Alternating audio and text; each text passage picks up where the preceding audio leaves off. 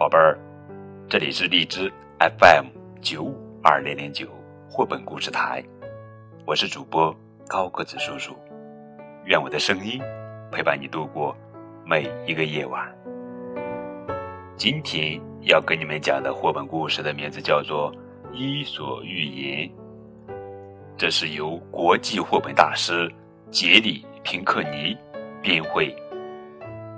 在这部杰出的著作中，五次荣获凯迪克奖的杰里·平克尼精心选编了一所最具吸引力的六十篇故事，给作品赋予了强大的生命力，做了极具光彩的再现。好了，宝贝儿，让我们一起来听故事吧。第一个故事的名字叫做《牧童和狼》。一位贫穷的牧人，每天都让儿子赶着自家不多的几只羊去牧场。他告诉儿子：“咱们可一只羊也丢不起呀，一定要看好它们呀。你要是看到有狼，尽量放声大喊，村民们听到后就会去把狼赶跑。”日复一日，牧童都是独自坐在草地上。有一天，他自言自语道：“嗯，我真希望来一头狼呀！那时起码会发生一些事情。”接着，男孩想出了一个主意，他跳起来高声喊：“狼来啦！狼来啦！”他尽可能放声喊叫。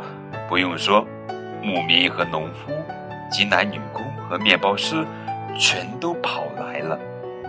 可他们来到草地时，只发现了牧童，而他却嘲笑他们劳心费力的赶来。他大声笑着说：“哈哈哈，这里根本没有狼。”哼，咱们白跑了一趟，还不如去干正经事呢。生气的村民们相互动用着。那天晚上，牧童向父亲许诺，再也不玩这类把戏了。但是过了几天，男孩照看羊群时又变得不安起来。他想起上次的恶作剧是那样有趣，便深吸一口气，喊叫着：“狼来啦！狼来啦！”所有的村民们又都跑来，但是他们看到没有狼时，又都火冒三丈。牧童却坚持说。我发誓，真有一只狼。他听到你们赶来后，就被吓跑了。然而，谁都不相信他的话，大家抱怨着回家了。就在第二天，牧童又赶着羊群去了牧场。可就在羊儿开始吃草的时候，他看到树荫中躲藏着一个双眼放光的黑影。他放声大喊：“狼来啦！”那头狼咆哮着，逐渐逼近。狼来啦！狼来啦！男孩惊恐着喊叫着，可是这次谁都没有来呀。那头狼扑住一只羊，嗷，拖进了树林。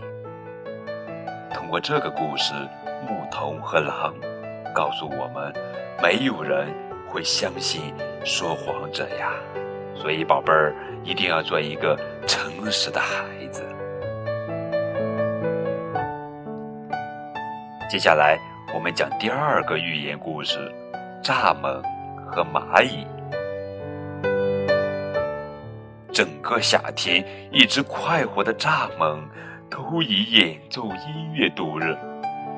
他看到蚂蚁列队在面前经过，把果实和粮食送进自己的蚁丘，不禁嘲笑起他们的辛勤劳作。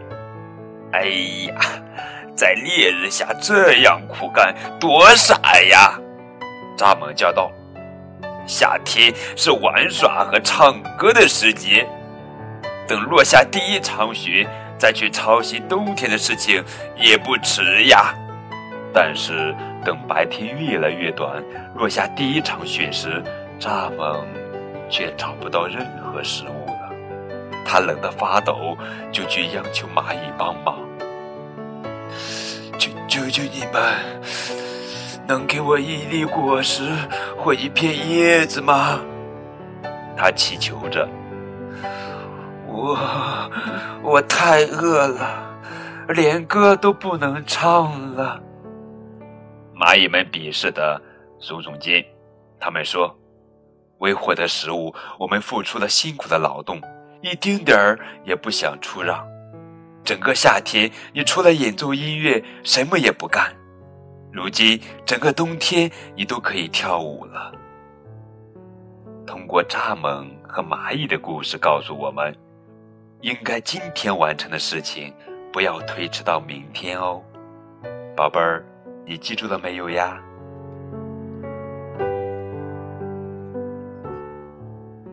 接下来我们讲第三个寓言故事：披着羊皮的狼。一头恶狼连日追踪一群羊，结果发现了一张破旧的羊皮。哎呀，他兴奋不已，想出一个计划，准备蒙骗看守羊群的牧羊人。有一天夜里，狼披上用作伪装的羊皮，偷偷摸摸地溜进羊圈。黑暗中，牧羊人并没有发现有什么异常。狼心想。啊哈！等到牧羊人去睡觉了，我愿意吃多少只羊就吃多少只。喵喵喵喵喵！可是那天晚上正赶上牧羊人想吃新鲜的羊肉，一想到自己的晚餐，牧羊人便抓住身边的羊准备杀掉，却发现自己抓住了一头狼。哈哈！惊讶不已的牧羊人喊着：“哼！”你想在我的羊群里干什么？然后牧羊人高举起手中的刀，哼，不用说了，这是我最后一次看到你潜伏在这里。啪！哎呦！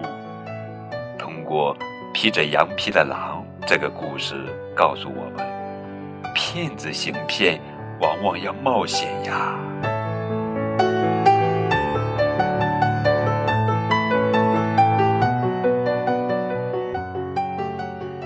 接下来，我们讲第四个寓言故事：云雀和它的孩子们。